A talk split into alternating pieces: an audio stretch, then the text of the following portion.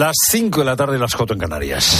Con Pilar Cisneros y Fernando de Aro, la última hora en la tarde. Cope, estar informado. Muy buenas tardes a la gente, gente. La guerra de Gaza, que estalló el 7 de octubre con los ataques terroristas eh, de Hamas, se ha cobrado ya muchas vidas. Eh, según algunos datos que tenemos, se ha cobrado 23.000 vidas.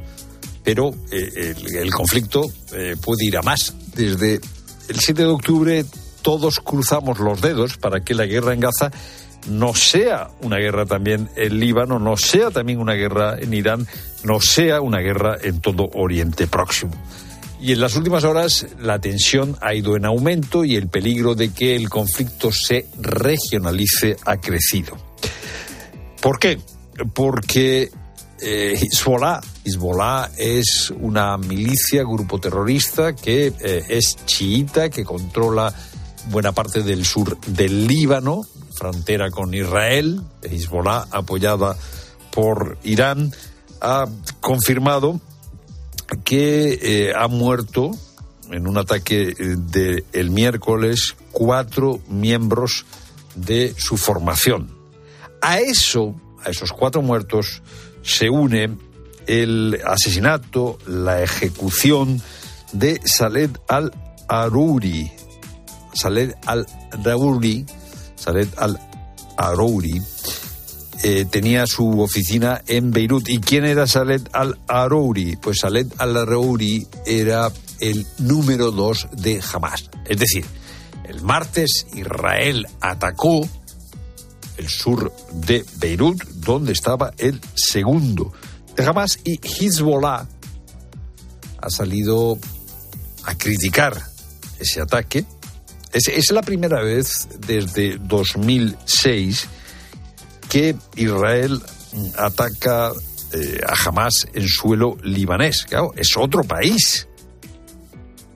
A Israel le da igual la soberanía libanesa. Han ejecutado a Saled al-Rouri como número dos de Hamas. Y eso ha enarbolado aún más a Hezbollah, que entre eh, la muerte de los suyos y la muerte de al-Rouri, pues eh, eh, Hezbollah está seguramente pensando en cuál va a ser su reacción. Claro, si Hezbollah eh, reacciona de forma eh, violenta, con una escalada, con una respuesta militar, porque tiene potencia de fuego, eh, la guerra se traslada también al sur del Líbano, por cierto, donde hay soldados españoles.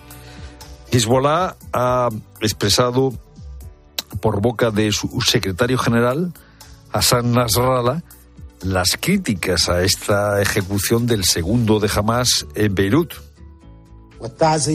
والتعزية بأخينا الحبيب والعزيز القائد الكبير الشيخ صالح Bueno, ya veremos eh, cuáles son las represalias que toma Hezbollah, que ya digo que eh, siente como propia eh, siente como propio, como un, como una, eh, como un golpe propio eh, la ejecución del de, segundo de Hamas, de Saled al-Rouri.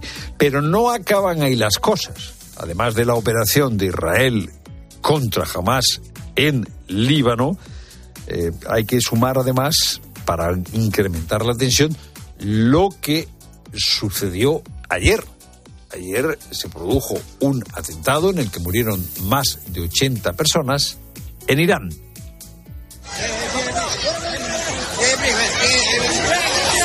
Y este atentado, eh, ¿qué tiene que ver con el ataque de Israel contra el segundo de Hamas en Líbano? Bueno, pues eh, eh, Irán dice que los responsables de este atentado son los israelíes. Claro, confirmado está que los israelíes mataron al segundo de Hamas. Si se confirmase que los israelíes están detrás del atentado en Irán que ha matado a más de 80 personas, pues evidentemente eh, Irán eh, empezaría a moverse no a través de otros sujetos como Hezbollah o como Hamas, sino que podría involucrarse directamente en la guerra. Y a todo eso hay que añadir, a todo eso hay que añadir que se ha producido otro ataque, no en Irán, pero sí en Irak, contra representantes de una milicia, representantes de una milicia chiita, es decir, una milicia pro-iraní, en Bagdad.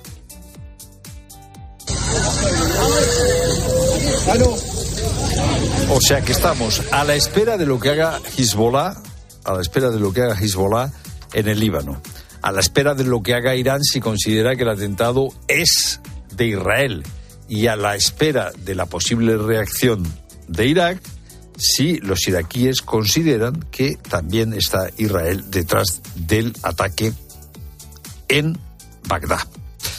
Situación tensa y conflictiva. Es lo primero pero no lo único. Tenemos una última hora, según informan medios estadounidenses, se ha producido un tiroteo en la escuela secundaria del estado, en una escuela secundaria del estado de Iowa. En la zona hay una fuerte presencia policial, las calles cercanas se encuentran bloqueadas. Hasta el momento se desconoce la cantidad de víctimas que este tiroteo puede haber provocado. Seguimos muy pendientes de todo lo que está pasando en la guerra de Ucrania. Desde Kiev esperan iniciar este nuevo año manteniendo el apoyo occidental. También estamos pendientes de lo que sucede en Oriente Próximo. La guerra en Gaza, iniciada el pasado año, suma ya más de 24.000 muertos. Hablamos de un 2023 que ha estado marcado por la violencia y los conflictos militares. Nos lo ha contado aquí en la tarde de COPE Karma Colomina, investigadora senior especializada en Unión Europea, Desinformación y Política Global del CIDOF. Ha sido uno de los años más conflictivos desde el final de la Segunda Guerra Mundial. Ha sido el año con más conflictos abiertos. Solo en 12 meses la violencia política aumentó un 27%. Por tanto, es cierto, estamos acumulando conflictos, lo que demuestra dos cosas. Primero, que no solo tenemos eh, este nivel de conflictividad abierto, sino que tenemos una incapacidad manifiesta de resolución de conflictos. La Fiscalía de la Audiencia Nacional ha solicitado el archivo provisional de la investigación de la muerte de Iván Iyarramendi y Maya Villalobos, los dos españoles asesinados durante el ataque de Hamas el pasado 7 de octubre. Patricia Rossetti. Aunque tiene clara la autoría de Hamas, la Fiscalía pide el archivo al no poder atribuir la muerte de los dos españoles a personas concretas. No podrá sentar a nadie en el banquillo. Fuentes fiscales manifiestan a COPE que el escrito se presentó el 1 de diciembre tras recibir un informe policial en el que afirmaba que los dos españoles murieron por la acción terrorista de Hamas, un archivo provisional que podría reabrirse si hay nuevos indicios. Para decidir sobre esta petición de archivo, la juez María Tardón está a la espera de las alegaciones de la acusación popular que ejerce la VT. Esta causa se abrió el 11 de octubre y la juez acordó entonces el secreto de las actuaciones. Ya ha comenzado el partido entre los Suna y el Almería. Raúl Liñares. Es el primer partido de la tarde. Ya rueda el balón en el Sadar y por el momento sin goles. Minuto 8 de partido. Osasuna 0, Almería 0. Después tenemos más fútbol. A las 7 y cuarto se jugará el Sevilla Leti de Bilbao. Y a las 9 y media el Barcelona se la juega en Las Palmas. A 10 puntos de la cabeza necesita la victoria para no desengancharse de la pelea por el título. Y esta tarde, además, ha anunciado su retirada del fútbol Virginia Torrecilla. Andrea Peláez. Con 29 años y 14 de ellos dedicados al fútbol, la centrocampista Virginia Virginia Torrecilla se ha despedido después de jugar en el Collerense Sporting de Palma, Barça, Montpellier, Atlético de Madrid y Villarreal, con el que tenía contrato hasta este mes de junio. En su palmarés, tres ligas, tres copas de la Reina y una Supercopa. Pieza fundamental para la selección española. Jugó las Eurocopas de 2013 y 2017 y los Mundiales de 2015 y 2019. En mayo de 2020 le diagnosticaron un tumor cerebral del que fue operada con éxito y que la mantuvo dos años sin jugar. Hoy se retira dejando un legado de vida inigualable. Y en baloncesto, según Adrian Bognarowski, Ricky Rubio habría acordado su rescisión de contrato con los Cavaliers. Más noticias, Rafa Nadal ya está en cuartos de final del torneo de Brisbane y en motor ya conocemos la fecha de presentación del Aston Martin de Fernando Alonso, el 12 de febrero. A partir de este momento te contamos toda la jornada de liga y las novedades del deporte en tiempo de juego. Tiempo ahora para eh, tu más cercana. Pilar Cisneros y Fernando de Aro. La tarde. Nara Seguros de Salud y Vida te ofrece la información de Madrid. ¿Qué tal? Buenas tardes. La lluvia nos da una tregua. 9 grados a esta hora en la mítica Puerta de Alcalá. Las cabalgatas de Reyes van a llegar mañana con alerta amarilla por nieve en la zona de la sierra. Eso sí, aviso activo desde mediodía de mañana. En el resto de la región, chubascos dispersos que van a ir remitiendo desde el mediodía. Notable descenso de las temperaturas más acusado en el sur. En cuanto al tráfico, dificultades de entrada por la 1 en Alcobendas y las tablas A4 Pinto, A42 Parla y A5 Móstoles. Retenciones de salida por la 3 en Rivas y A6 El Plantío y el M40 en Coslada en ambos sentidos. El Palacio de Cibeles ha sido escenario de un pleno extraordinario para reprobar al portavoz de Vox, Ortega Smith, por lanzar una botella vacía a Rubiño en el último pleno municipal de diciembre. La reprobación ha salido adelante con el voto de PP más Madrid y PSOE. Sigues con la tarde.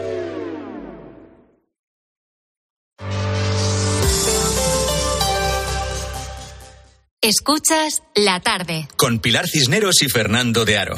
Cope, estar informado. Después de Reyes, la semana que viene comenzarán las clases. Habrá padres que se planteen eh, al comenzar un nuevo año, no un nuevo curso, la conveniencia o no conveniencia de que sus hijos eh, tengan clases extraescolares o refuerzo de asignaturas. ¿Cuántas horas de estudio son recomendables. Vamos a eh, conocer lo que sucede en China. En China eh, son bastante frecuentes las eh, clases extraescolares.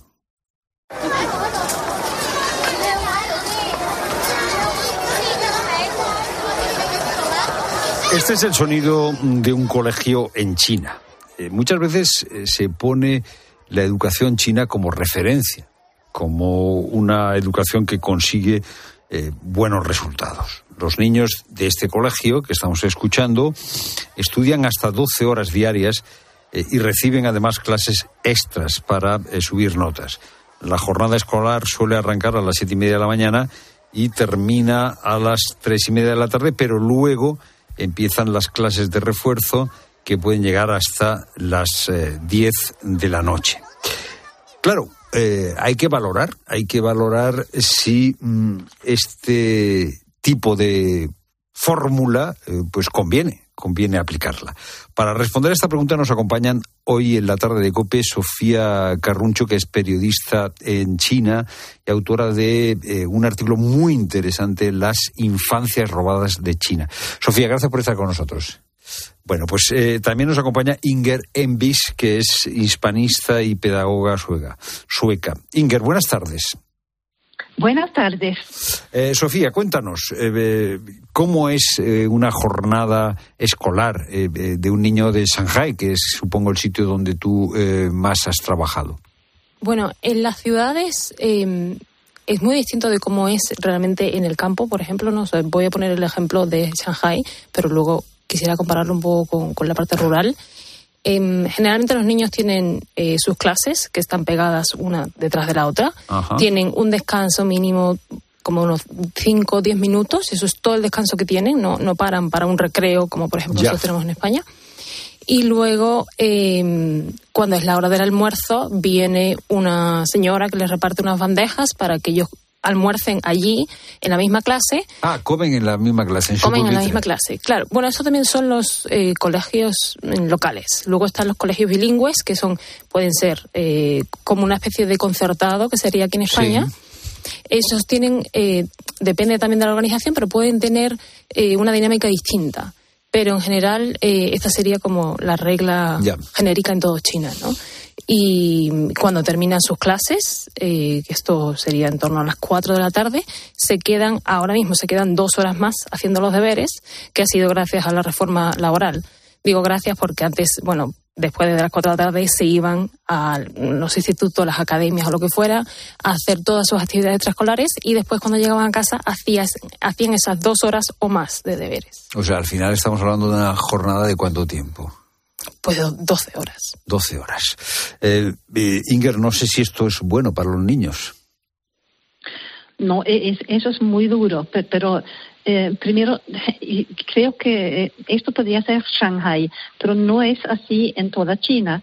y, es, es, un poco difícil decidir de qué vamos a hablar. No, no creo que nadie recomiende lo que están haciendo en Shanghái porque pagan un precio muy alto. Llegan a tener muy buenos conocimientos, pero eh, eso es una combinación de varias cosas.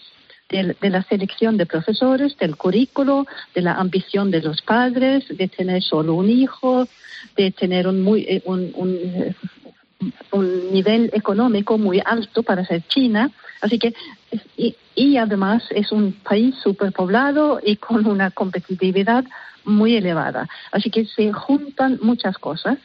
Eh, pero aún así, como padres, yo no creo que nadie quisiera que nuestro hijo tuviera un ritmo de trabajo así. Sí, no, eh, estamos hablando, Inger, si eh, queremos responder a la pregunta de si eh, un modelo parecido al chino, eh, que en algunas ocasiones se puede pensar como referencia, pues realmente es conveniente. Eh, eh, Sofía, dice Inger que no, esto es Shanghai, pero que eh, fuera de Shanghai, el, decías tú, en, en, el mundo rural es diferente. ¿Por qué es diferente? Eh, hombre, principalmente por la capacidad económica. Ya. Eh, Porque es, las clases estas son eh, privadas, hay que Son privadas, Ajá. exacto. Sí. Entonces eso es un desembolso muy importante que no todas las familias se pueden permitir. Entonces, en el caso del campo, que sería como el caso más extremo, o sea, luego ahí va como escalando sí. eh, a otras a ciudades más pequeñas donde a lo mejor es más barato. Eh, en el campo, los niños todo ese tiempo que invierten otros en clases eh, extraescolares se quedan en el colegio hasta las nueve de la noche eh, trabajando, ellos estudiando por su cuenta. Y tienen Ajá. profesores que están ahí supervisándolos. Porque quieren equipararse al mismo nivel ya. de los de las megaciudades. Para que luego se enfrenten al Gaokao, que es el. ¿El, el Gaokao qué es? Es el examen de acceso a la universidad. Uh -huh. Que es muy duro. El más duro del mundo, supuestamente. Eh, vamos a ver, entonces, los, la diferencia entre pueblos y, y ciudad, grandes metrópolis como Shanghai es que, eh, digamos, las extraescolares o, o, el tiempo de la tarde, en un caso es público y en otro caso es privado, en un caso simplemente es la tutela de estudio y en otro no. ¿Tú por qué eh, dice Sofía que se trata de infancias robadas? Porque realmente estos niños no invierten tiempo eh, en juego. Entonces, al final, es justamente eso es lo que a lo mejor ¿no? diferencia eh, el tiempo que invierte un adolescente, un adulto, lo que sea, de un niño, ¿no? Y ese tiempo de recreo, de distracción, de interacción, de involucrar todo su cuerpo, ya no solamente su mente, ¿no? En, en su propio desarrollo personal, eh, en China es inexistente. Ya es estudiar, estudiar, estudiar. Es. Inger, eh, nos decía Sofía que, que, que, el acceso a la universidad es el más duro, la prueba más dura. Eh, no sé si hay comparativas eh, y sí, quiero decir, tener esta meta no es tener una excesiva como competitividad como referencia y si eso es bueno para los chicos. No, e, eso es exagerado y, y, tiene que ver con la situación, yo, yo vuelvo a eso, sí. a la situación histórica de China. Uh -huh. eh, es que es la, es la, posibilidad de los, de, de los jóvenes de, de, de, acceder a algo que no han tenido sus padres y sobre todo no sus abuelos. Eh, y, y, y, otra vez es, es la situación histórica.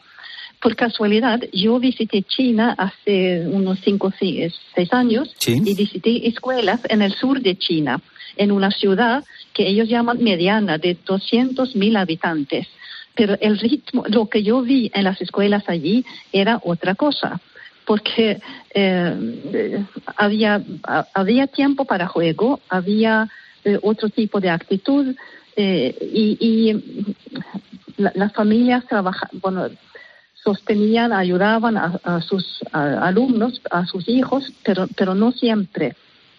Así que vi otra, ya, otra, eh, fórmula, sí. otra imagen. Ya. Yo quiero decir que eso es extremo, eso ya. es extremo. Así que no es el modelo chino, es el modelo chino extremo. Eh, eh, eh, hablaba Sofía de la importancia eh, del juego. ya sé que en España no vamos a tener un modelo como este que hay en Shanghai, me parece a mí. No sé si habrá eh, alguien que lo esté eh, aplicando o algún padre que piense que esta es la solución. Pero, eh, ¿qué importante o qué importancia tiene para el desarrollo y el aprendizaje del niño cuestiones como el juego? O sea, no estar todo el día, digamos, en actividades académicas. Inger. Tiene mucha importancia. Eso de, de, del juego, del tiempo lento, de no hacer nada y también el moverse, el, estar fuera, todo eso es muy importante para el desarrollo de la persona. Y si se quiere mejorar la educación, lo que hay que hacer es que las, las clases que realmente tienen los alumnos, que realmente estén ricas, estructuradas, importantes, divertidas y todo esto. Se puede mejorar la calidad de lo que ya existe en vez de añadir más actividades. Ya. Eh, porque no por estar más horas, eh, digamos, estudiando, recibiendo clases, la educación o la enseñanza es mejor. Eso, eso, exactamente eso. El, eso es lo que deberíamos pensar en Occidente. Em, eh, ofrecemos una, una educación aguada, o como decirlo, no tan rica, no tan estructurada, no tan. Organizada como podría ser. Sí, el problema no es la cantidad, sino la eh, eh, eh, calidad de- de- de- del tiempo de, de trabajo de los chicos. Eh, eh, Sofía, nos decías que eh, la prueba de acceso es durísima. ¿En qué consiste la prueba de acceso a la universidad? Pues una serie de pruebas es muy similar a la nuestra. Sí. Eh, lo que pasa que, bueno, son preguntas mucho más concretas, ¿no? Eh, el desarrollo no es tan amplio. Entonces, o sea, digo, porque el desarrollo en España uno puede dejar ahí como la opinión, lo Sí. que, ¿no? Lo contrasta un poco con la información que tenga.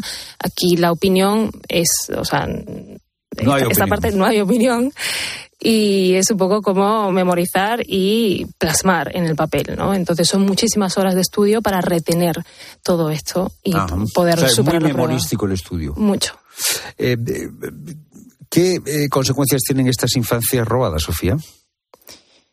Bueno, pues eh, está todavía ¿Qué por ver, porque claro, esto es muy reciente. Ajá.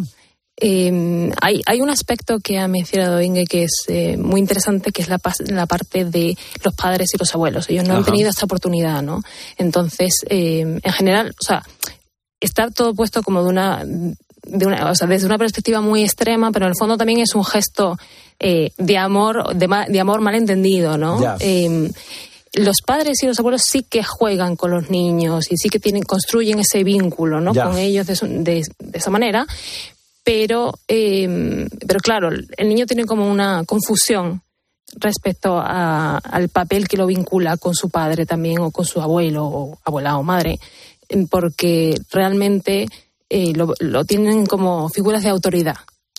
Entonces, todo esto, junto con la falta de juego, hace que, bueno, pues que crezcan personas eh, con muchos temores, muy condicionadas eh, por qué es lo que van a decir, con lo cual, o sea, replican todo aquello que ven, no le dan espacio al pensamiento crítico Ya.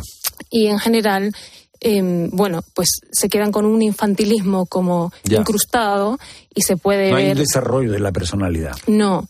Se puede ver adultos eh, que tienen mm, peluches en sus eh, coches o que tienen eh, carcasas de teléfono con cosas así como infantilizadas, ¿no? Ya. Por esa parte que no se ha terminado de desarrollar y que se ha quedado frustrada. Es interesante, Inger, esto que nos plantea eh, Sofía, que es el desarrollo, digamos, de la personalidad propia, de la personalidad crítica. Eh, ¿Qué tipo de educación favorece esto, Inger?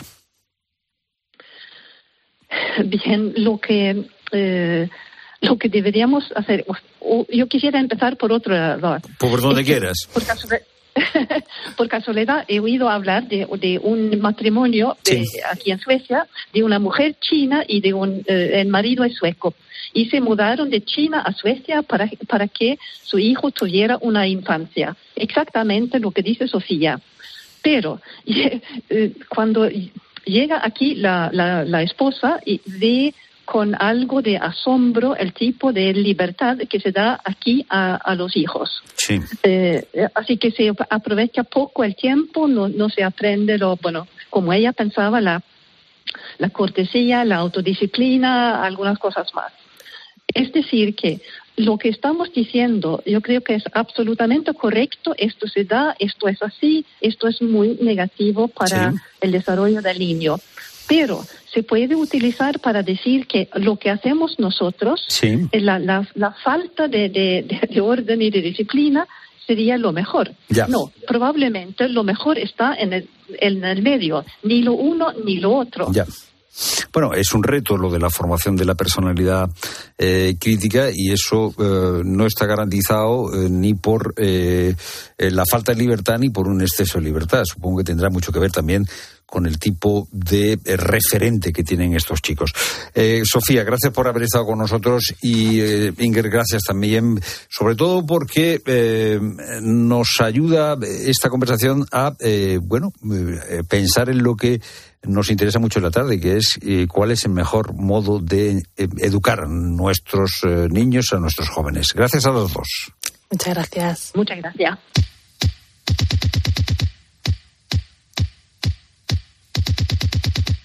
Rosa Rosado tiene un interesante mensaje eh, de la mutua. Buenas tardes de nuevo, Rosa. Efectivamente, Fernando. Seguro que conoces a alguien que sigue yendo a la oficina de su aseguradora para hacer las gestiones.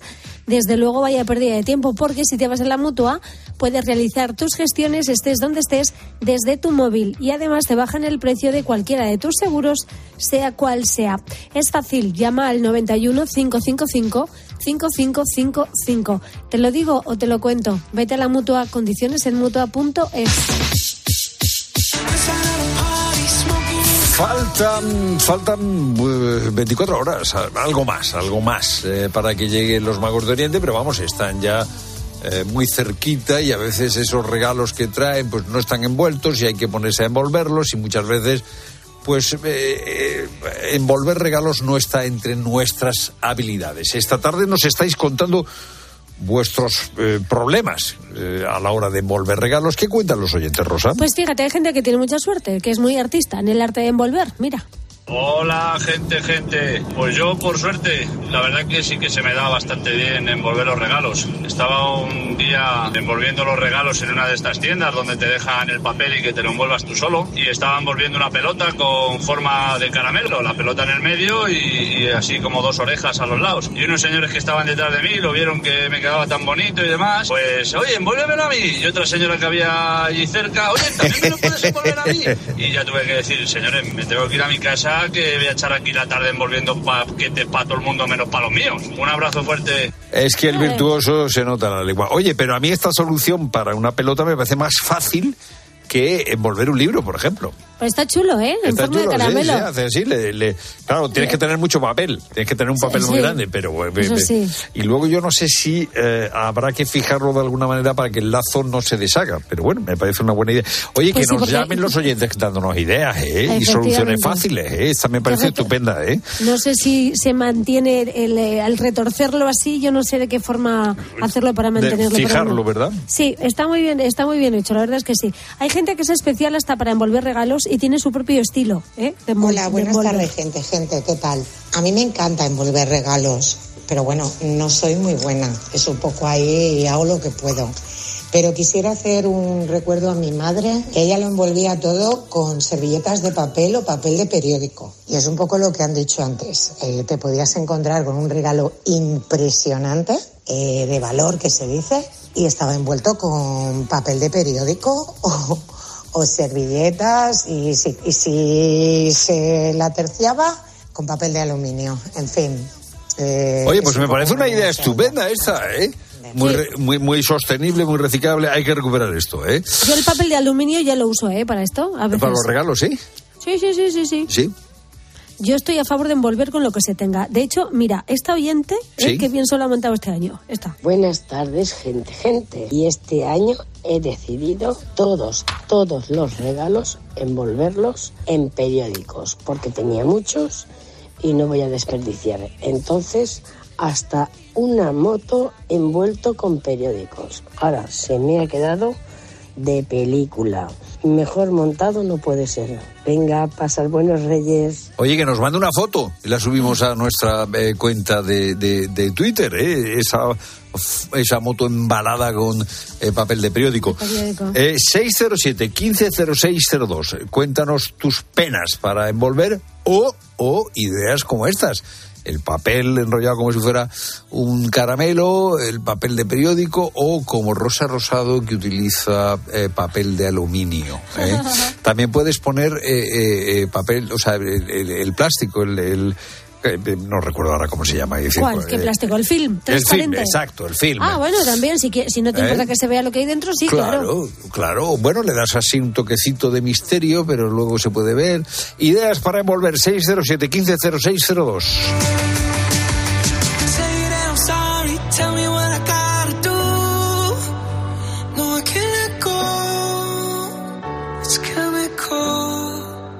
Escuchas la tarde. Con Pilar Cisneros y Fernando de Aro. Cope, estar informado. Este sábado en COPE, a partir de las 12 del mediodía, Telefónica nos acerca el sorteo extraordinario de la Lotería del Niño en directo. Un día en el que los besos, protagonistas de la campaña del centenario de Telefónica, serán los protagonistas del día en las calles y en las llamadas. Y es que gracias a la tecnología de Telefónica, llevamos 100 años dándonos besos. Telefónica, imaginémonos.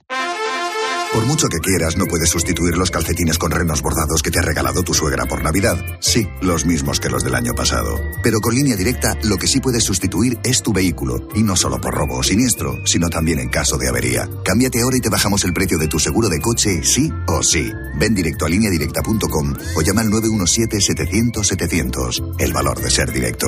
Consulta condiciones.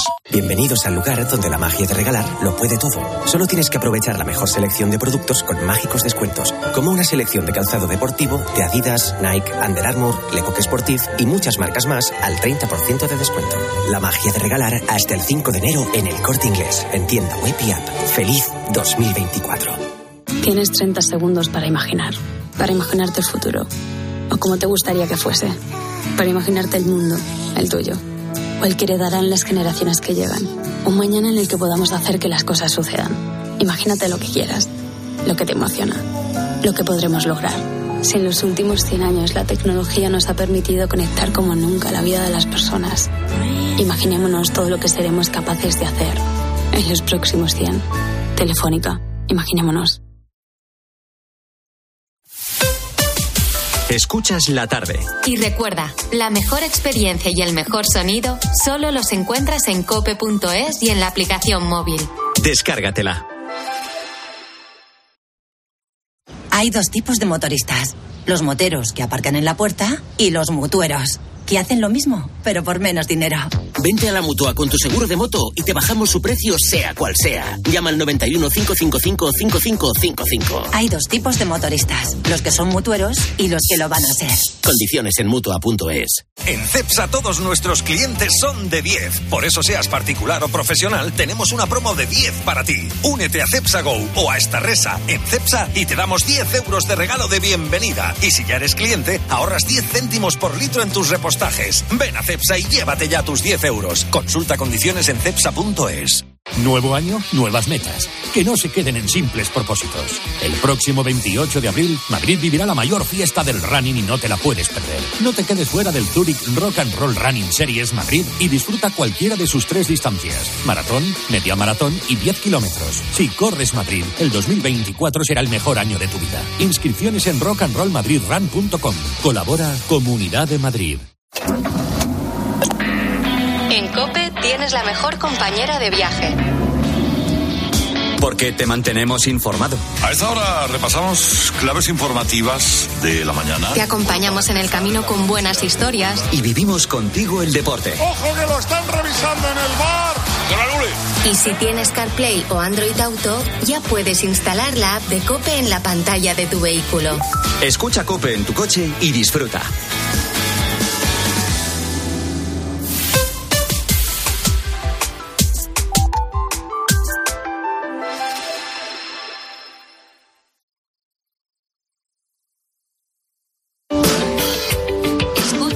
La tarde. Con Pilar Cisneros y Fernando de Aro. Cope, estar informado.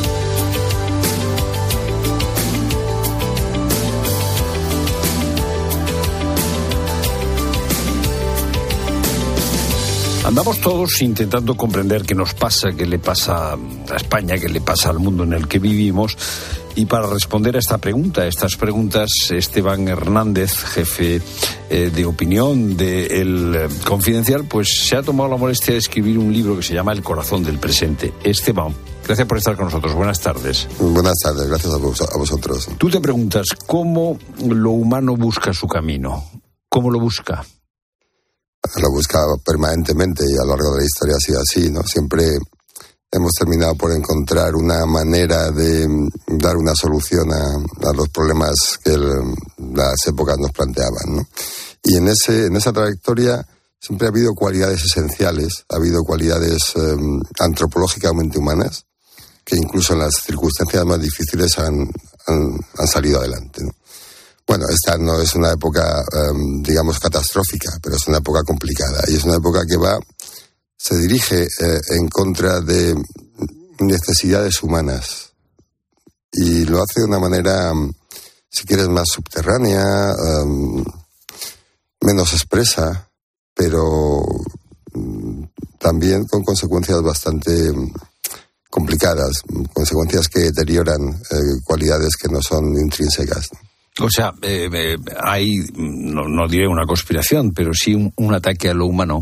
Sí, sí, lo hay, lo hay. Sí, sí, lo hay. ¿En qué consiste ese ataque? Mm, gente que en, esta es una época muy rápida, es una época um, muy fluida, es una época donde digamos que los eh, intereses ¿no? económicos, los intereses de los grandes estados, ¿no? y lo estamos viendo ahora con la ruptura de la globalización, donde hay consideraciones, em, digamos, de, alta política, ¿no? De alta economía, que predominan sobre todo lo demás. Y ahí la manera de enfocar los problemas eh, de nuestra época en concreto, estamos viendo un deterioro, para empezar, de lo que son las eh, cualidades racionales en el pensamiento, en la forma de abordar los problemas, en la misma importancia o no que le damos a, a la razón, ¿no? Que, es un síntoma evidente de cómo todo lo demás, la capacidad de hacer lazos, por ejemplo, en las ciudades mm, está desapareciendo. Es decir, ahí tenemos vínculos, pero tenemos vínculos ocasionales, tenemos vínculos con gente de nuestro entorno que piensa como nosotros, más o menos, ¿no? Pero que tampoco son especialmente fuertes. Esto qué sé yo, pues los vínculos laborales son muy evidentes. Tienes un círculo de gente cuando trabajas en un sitio, cuando te vas a otro, lo, pierdes, etcétera. Bueno, digamos que todo aquello que nos da un poco de solidez, de estabilidad, ¿no? en, lo emocional, en lo laboral, decae. Y la manera que tenemos de pensar sobre esos problemas también se ve empobrecida. Bueno, y todo eso en un contexto que ya sabes de polarización, etcétera. polarización, polarización. Eh, vinculas la polarización política a un moralismo, eh, eh, si no he entendido mal. Sí, ¿Por qué? Porque es lógico que en las sociedades tengamos formas de pensar distintas y es y a veces opuestas. Mm, pero estamos olvidando el, respeto a los demás. Es decir, cuando tú em, dialogas con alguien que piensa distinto mm, de la, forma en la que piensas tú, puede ser un diálogo fructífero. Cuando tú entiendes que el otro está posicionado en el mal y que tú estás defendiendo el bien, ya, no cabe diálogo. Bueno, la política cada vez más, en Occidente, aquí también, ¿eh? pero en Occidente en general, está vinculada a esa, eh, lucha entre bien y el mal. Y eso, claro, lógicamente parte de las sociedades, porque ya no hay posibilidad, no digo de comprender al otro, ¿no? sino tampoco de respetarlo. O sea, porque sí tenemos que hacer una diferencia clara entre lo que son las personas y lo que son las posiciones políticas. Porque pues hay un divorcio. Sí, sí, es decir, tú puedes pensar una cosa con la que yo no estoy de acuerdo y podemos discutir sobre esa cosa y sin embargo em, no perderte respeto. Yo puedo ser de Madrid, tú eres del Atlético de Madrid, podemos discutir sobre el penalti, ¿no? Pero eso no, significa que tengamos que pegarnos. Incluso podemos ser amigos o buenos amigos, ¿vale? Bueno, pues ese ejemplo en la política muy bien, ya no es, ya que a veces es menos posible, ¿no? Discutir sobre política en términos razonables y racionales con, gente que piensa distinto de lo que piensas tú, Identidades e institución. Eh, destacas también eh, que esta es una de las claves, ¿no? Eh, una cierta sobrevaloración de ciertas formas de identidad, me ha parecido entender, que, que denuncias. Bueno, fíjate que la política en, en los últimos años em, ha tenido una, una, posición cultural muy marcada. Y quizá el mejor ejemplo, la mejor metáfora, que hasta, por lo menos hasta el 7 de octubre, era la, la división entre el, el, israelí de Tel Aviv y el israelí de Jerusalén. Unos eran abiertos, modernos, eh, globales, conectados, tecnológicos, y los otros pensaban más en la seguridad, en la tierra, en, el, en los valores, también valores religiosos, etc. Bueno, eran dos sociedades muy marcadas en, en cuanto a modos de pensamiento. ¿no? Eran sociedades muy distintas. Y eso ha configurado, obviamente, una presencia grande de lo que son las identidades en, en, general, porque lo hemos visto en Estados Unidos, lo hemos visto en España, lo hemos visto en Francia, a veces ligados a fenómenos de inmigración, en muchas otras ocasiones no. Y eso, eso ha recorrido la división ideológica entre derechas e izquierdas durante un tiempo. Que esa, creo que esa división ya no va a mover un, un, un voto más, ¿no? Pero está ahí. Um, claro, todos convivimos en el mismo territorio, ¿no? Y, y, cada vez más esa deriva política que estaba ahí eh, inscrita está evolucionando hacia una posición territorial, ¿no? puramente territorial. Y esto lo vemos, por ejemplo, en el terreno internacional. De repente, India, mmm, Pakistán, Irán, Arabia Saudí, Brasil, Sudáfrica. El Gran Sur. El Gran Sur. No se trata únicamente de una división entre Estados Unidos y China, sino de que estos países que tienen recursos, que tienen músculo, a veces financiero, a veces productivo, a veces de, de materias primas, quieren un lugar en el espacio internacional pero no hay una reivindicación política expresa sobre el, sobre el tipo de sistema que se debe utilizar. Dice, yo quiero mi sitio y quiero tener un sitio mejor. Sí, o sea, no tenemos la separación, digamos, entre mundo comunista y mundo claro, eh, capitalista claro. liberal. Uh -huh. No tenemos ni siquiera un movimiento de, de los no alineados como uh -huh. un cierto tiempo. Dices que es puramente sí. geográfico. Así es. Pero si te vas a la política española, ¿cuál ha sido la gran división? Ya. Cataluña, País Vasco, uh, resto de España. ¿no? Y son elementos puramente territoriales. Pero esto es muy primitivo. Muy primitivo. Quiero decir, volver a, a, o sea, teóricamente la globalización sus, su, eh, supera, digamos, eh, eh, las divisiones territoriales porque eh, todos vivimos en el mismo planeta y en el fondo todos somos iguales. Claro, lo que tú estás diciendo es eh, todo lo contrario. Es todo lo contrario porque el momento globalizador ha terminado.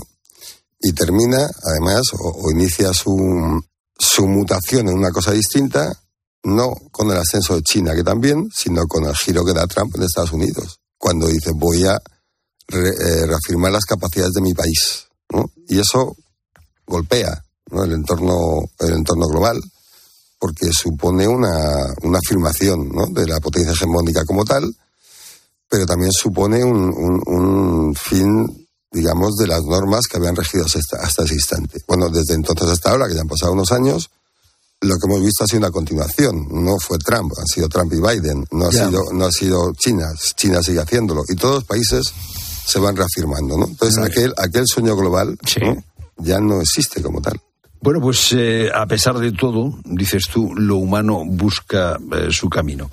Gracias, Esteban, por haber escrito este libro. La verdad es que eh, lo que tú decías de eh, haber renunciado a la razón, que es renunciar a comprender lo que está sucediendo, es un mal asunto. Es, es, mal, es, eh, es muy mal asunto. Y, y, solo dejarse llevar por una inflación de lo sentimental eh, es mal asunto. Pero fíjate que la misma inteligencia artificial, sí. en, en, buena medida, es una renuncia al pensamiento también. Claro. Es tremendo. Bueno, pues seguiremos pensando. El corazón del presente, Esteban Hernández. Gracias por estar con nosotros. Muchas gracias a vosotros. Un placer.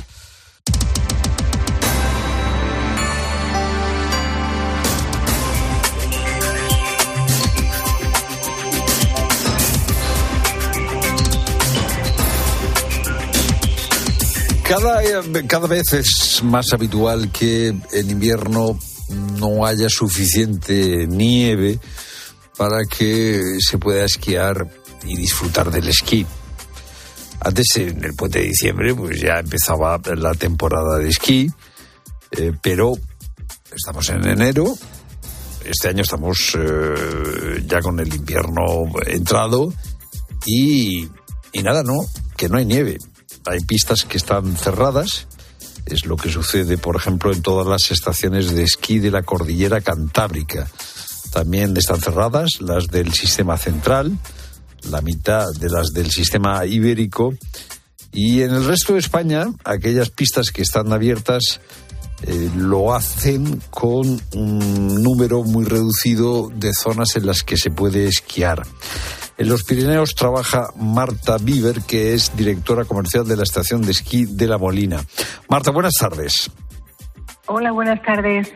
Eh, ¿Cómo están las, eh, las pistas por ahí? Bueno, pues se puede esquiar. En La Molina tenemos actualmente un 23% de las pistas abiertas, con un espesor de entre 15 y 25 centímetros de nieve polvo. Decir que las pistas que están abiertas están en muy buenas condiciones y aquellos que quieren venir a esquiar, pues pueden hacerlo. Eh, ¿qué, qué, qué previsión tenéis? Eh, ¿Cuándo va a nevar más? Bueno, las previsiones son que de cara a estos días de Reyes, a este fin de semana, haya alguna nevada. También hay una bajada importante de las temperaturas que nos ayudará con la fabricación de nieve y, por lo tanto, esperamos que este eh, decorado que, que decimos nosotros alrededor de las pistas, que está de color verde, pues quede todo teñido de este blanco que tanto esperamos. Pero entonces, eh, ¿la nevada es solo para mejorar el decorado? No, para mejorar el decorado y para abrir más dominio esquiable. Estamos en un 23% de pistas abiertas, Ya. pues intentar llegar pues al máximo, al, al- al- al máximo de, de pistas abiertas. Decir que de todas maneras aquí en la estación, Sí. aparte de esquiar, también tenemos muchísimas actividades complementarias que hace muchos años que las trabajamos. Hay un parque de aventura en los árboles, hay un telecabina de paseo, hay excursiones en Segway, hay senderos para caminar. Y todos estos días de Navidad la gente ha venido y ha sido un poco pues como en la época de, de cuando llegamos a la Semana Santa, que la gente esquía por la mañana y por la tarde hace actividades. Ajá. Pues un poquito ha sido así, que la gente ha podido esquiar y también ha podido hacer muchas de las actividades complementarias que ofrecemos aquí en la estación. Bueno, pues esa es la situación en el Pirineo. Gracias, Marta, por estar con nosotros. Muchas gracias a vosotros, buena temporada. Y nos vamos ahora hacia el sur, hasta Sierra Nevada, hasta Granada, y está Fernando Romero, que es instructor de la escuela XL Esquí. Fernando, buenas tardes. Hola, buenas tardes. Eh, ¿Hay nieve o no hay nieve en Sierra Nevada? Bueno, tenemos poca nieve, pero bueno, con bastante calidad. ¿Vale? Tenemos eh, unos 15 kilómetros de, de, bueno, de, sí, de, de pista, ¿vale? De unos 130 que solemos tener, hay poquita nieve, pero bueno, la poca que hay tiene bastante calidad. Gracias a la producción de nieve que hacen, hacen un buen trabajo los de Cetursa y la verdad es que... O sea, es nieve que artificial hay, lo que estamos hay. trabajando, sí, con- hay mucha nieve artificial, claro. Claro. Nos nevó para el, para, para el puente, y, pero no mucho. Eso hizo una base y gracias a la altura a la que estamos en Sierra Nevada, que estamos a, partir, eh, a 2.700 metros de altitud, pues eh, las temperaturas están, son bastante bajas y entonces la producción de nieve pues nos ayuda bastante. ¿Ha cambiado eh, la temporada en Sierra Nevada? Es decir, ¿os afecta el cambio climático, Fernando? Bueno, un poco sí. Al principio cada vez como que empezamos la temporada cada vez más tarde. Pero también se alarga un poco más porque después estamos hasta Semana Santa o algo más, hasta finales de abril, y, y como que se alarga más la, un poco más la, la temporada, como que el frío tarda más en irse. Ya. Llega más tarde, pero también tarda más en irse. Y ya lo, que te digo, también a la altitud, estamos en el sur y aquí también tenemos altas temperaturas, pero bueno, gracias a que tenemos una estación de esquí que es tan, tan alta, ¿vale? Pues se mantiene bastante el frío arriba y, y la verdad que la nieve que tenemos mm, está genial. Fernando, gracias por estar con nosotros. Buenas tardes. Venga, gracias a vosotros. Luego. Claro, el, el esquí es el esquí, lo que está al lado del esquí, que es eh, la restauración, el comer bien. Héctor Sánchez es eh, trabajador en Venta Barcelino, en Cotos, en Madrid. Héctor, buenas tardes. Muy buenas tardes. ¿Vosotros tenéis nieve aquí en Cotos o no? No. Nosotros en la línea de todas las latitudes de, la, de España estamos con mucho agua, pero muy poca nieve. No hay temperatura. Este año nos está acompañando todavía. ¿Cuándo suele empezar la, la- la nieve en Cotos eh, normalmente? eh, Normalmente tenemos unas primeras nevadas en noviembre Sí. que nos pueden durar hasta las fiestas y luego suele entrar tarde. Realmente la nieve en Madrid es más de final, vamos, de mediados de enero, más febrero, más marzo. Ajá. Es un invierno muy tardío. Ya. Lo que no es normal es la temperatura que tenemos ahora. porque hace bastante calorcito, bueno, no calorcito, que no hace no frío. calor la palabra, pero no hace el frío que tendría que hacer. Ya. Y eso se nota, por ejemplo, en el restaurante en el que tú trabajas. Perdona, no te he escuchado. No, tú trabajas en Venta Marcelino. ¿Esto se nota en la venta? De Venta Marcelino. Sí. Y llevamos allí ya nosotros 20, bueno, 28 años. Desde el año 96 y este año estamos celebrando el centenario de la Venta Marcelino. Fíjate. Oye, y se nota, la gente, o sea, eh, Claro. eh, eh, eh, hace menos gasto o, o sigue subiendo a la Venta Marcelino aunque no haya nieve. Mm, La gente sigue subiendo a la Venta Marcelino, pues nosotros estamos en lo que son a los pies de Peñalara, que es la montaña más alta de Madrid, y hemos conseguido tener una continuidad. Ya no somos un restaurante estacional, como podía ser en otra época, Ajá. sino que durante todo el año hay gente. Hay un tipo de gente distinta, lo que son las fiestas, lo que son las vacaciones, lo que es el diario, incluso el fin de semana. Pues tenemos un cliente gastronómico que suele venir a diario y un cliente que hace deporte por allí y va a hacer una excursión y que luego viene a comer cuando termina esa excursión. Ya. O sea que el que no haya nieve nos, nos afecta tanto. Estas, esa subida nos desde. afecta en la medida en que no hay una masificación. Claro. Es decir, eh, bueno, pues al final lo que ocurre todo con todo lo que está cerca de Madrid, somos muchos Ya. y cuando hay nieve pues lo colapsamos todo. Eh, pues nosotros tenemos una continuidad y podemos seguir trabajando a pesar de que no haya nieve, pero está claro que sí se nota que no la hay. La subida de, eh, desde Venta Marcelino a eh, Peñalara eh, es una de las subidas más bonitas que hay en la montaña española. Eh, lo digo por experiencia. Héctor Sánchez, buenas tardes. Gracias por estar con nosotros. Gracias. Gracias.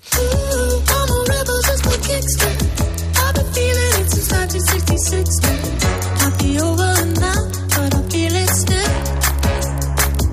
Los Reyes a punto de llegar, hay regalos que envolver. Estamos eh, eh, pues eh, recibiendo sugerencias sobre cómo podemos los torpes resolver el reto de envolver y hay algunos oyentes que eh, confiesan que es una asignatura que siguen teniendo pendiente. ¿Qué nos cuentan los oyentes, Rosa?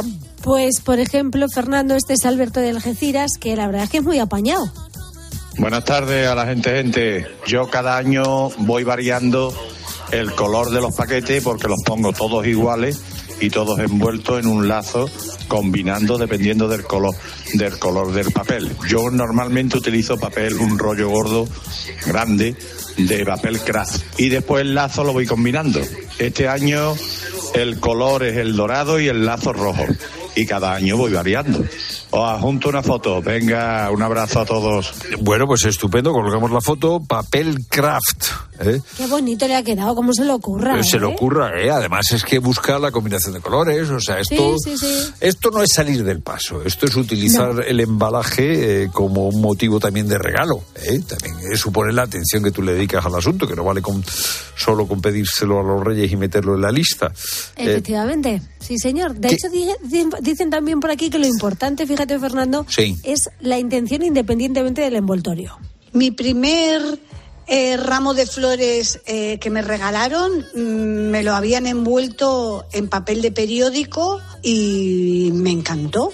Así que lo que importa es mm, que te lo hagan con toda la buena intención. Pero bueno, a mí se me da bien hacer eh, paquetes normales, ¿eh?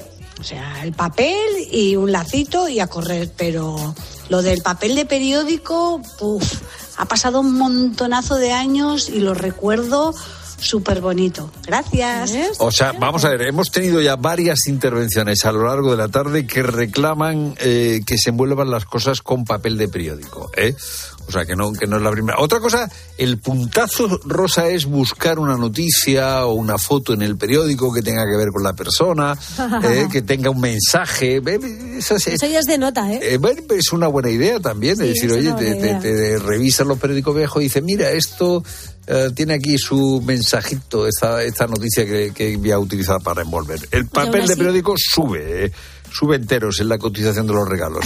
De todas formas, aunque sea papel de periódico, hay que saber envolverlo bien, porque aquí lo- Sí, lo sí. difícil y lo que estamos hablando esta tarde es eso, que hay mucha gente que es un desastre.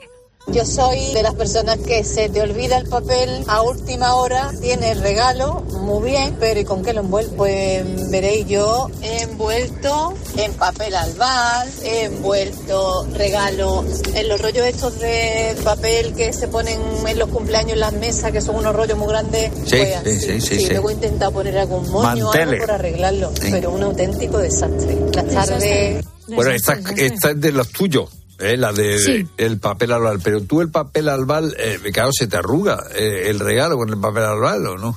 No, el regalo no, se te arruga el papel. El no el papel, el, el- el papel de por sí, claro que se Pero el regalo, eso es para regalos pequeños. Tú, tú para, Yo dinos el último, que- a ver, un regalito pequeño, un cipo de estos, un mechero de estos tan bonitos, Sí, así hombre, sí, eso sí. lo he metido en un Bueno, pero es que el cipo, claro, color plata, papel plata, pues hombre. Queda buenísimo. Cada, cada una. ¿Pero eso todavía, todavía hay cipos por ahí o qué? Sí, sí, sí, sí. Oh, sí, sí bueno, pues oye. Curioso, eh, pero lo importante es que, eh, a ver, que mejor un regalo bien envuelto, es lo que está diciendo mm, también la mayoría de la gente. Hola, gente, gente. Pues una de las cosas que más me gusta cuando hago compras es que me lo envuelvan para regalo. No como hacen ahora, que te lo meten en una bolsa o te dan una bolsa para que tú lo envuelvas en casa. O te tienen ahí unos rollos y vas tú. Y si alguna vez me ha tocado envolver algo grande o algo con alguna forma un poco rara, bueno, no ha quedado tan mal. Porque me fijo mucho cuando me envuelven los regalos. Ajá. Entonces procuro aplicar lo que, lo que he visto. Ah, mira, Gracias, gente, gente. esta Buenas es otra fórmula Y que interesante. regalen muchas cosas y bien envuelta este regalo. eh, eh, es la atención. La atención, eh, eh, eh, claro, ¿cómo vamos a aprender si no nos fijamos? 607-150602. Cuéntanos tu- tus penas envolviendo regalos.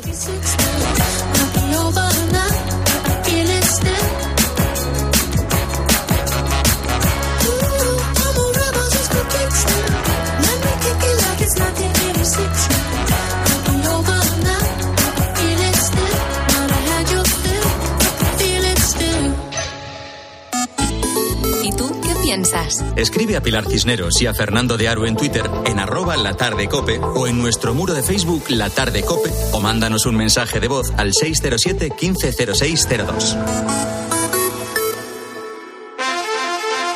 Si se te está haciendo interminable la cuesta de enero, ¿por qué no darle la vuelta y que vaya de bajada? Ahora, con el seguro de moto de línea directa, además de ahorrarte una pasta, tienes cobertura de equipación técnica para casco, guantes y cazadora. Cámbiate y te bajamos el precio de tu seguro de moto sí o sí. Ven directo a lineadirecta.com o llama al 917-700-700. El valor de ser directo. Consulta condiciones. En Carglass creemos que todos los parabrisas merecen una segunda oportunidad, incluso los irreparables. Por eso tenemos contenedores en todos nuestros talleres para que puedan ser reciclados y así darles una segunda vida. Carglass cambia, Carglass repara. No se necesita mucho para mejorar la vida de otro. A veces basta una mirada para hacerle sentir que no está solo. Basta un gesto, un empujón, una oportunidad. A veces basta solo un segundo. Si en tan poco tiempo se puede conseguir tanto, piensa en todo lo que hemos logrado en 85 años. 11. 85 años son solo el principio. En Sephora se lo ponemos fácil a los Reyes Magos. Los mejores cofres, perfumes icónicos, paletas y tus marcas favoritas. Benefit, Carolina Herrera, Rabanne y muchas más. Increíbles regalos con descuentos de hasta un 25%. Visita nuestras tiendas sephora.es y en dos horas recoge tu pedido. Sephora, the unlimited power of beauty. Escuchas la tarde. Y recuerda, la mejor experiencia y el mejor sonido solo los encuentras en cope.es y en la aplicación móvil. Descárgatela. Querido Papá Noel, soy Alexandra Silva López. Quería decirte que esta Navidad, cuando me traigas los regalos, no corras mucho, porque te quiero mucho y quiero que llegues bien. Y, ay, que se me olvidaba decir que te, también quiero un perrito que parece de verdad. Llegar tarde es mejor que no llegar. También en Navidad. Gracias por conducir con precaución. Dirección General de Tráfico, Ministerio del Interior, Gobierno de España. Tienes 30 segundos para imaginar, para imaginarte el futuro, o como te gustaría que fuese, para imaginarte el mundo, el tuyo, el que heredarán las generaciones que llegan, un mañana en el que podamos hacer que las cosas sucedan. Imagínate lo que quieras, lo que te emociona, lo que podremos lograr.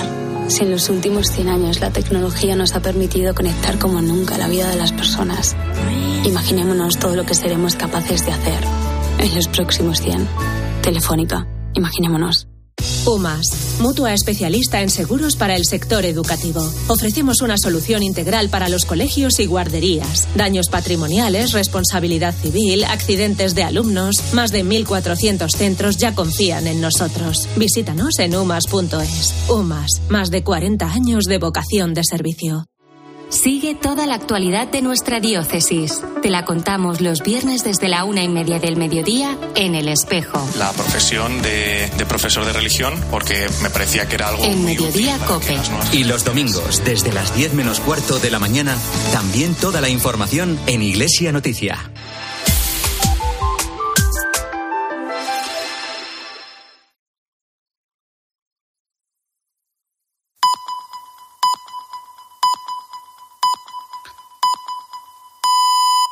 Las seis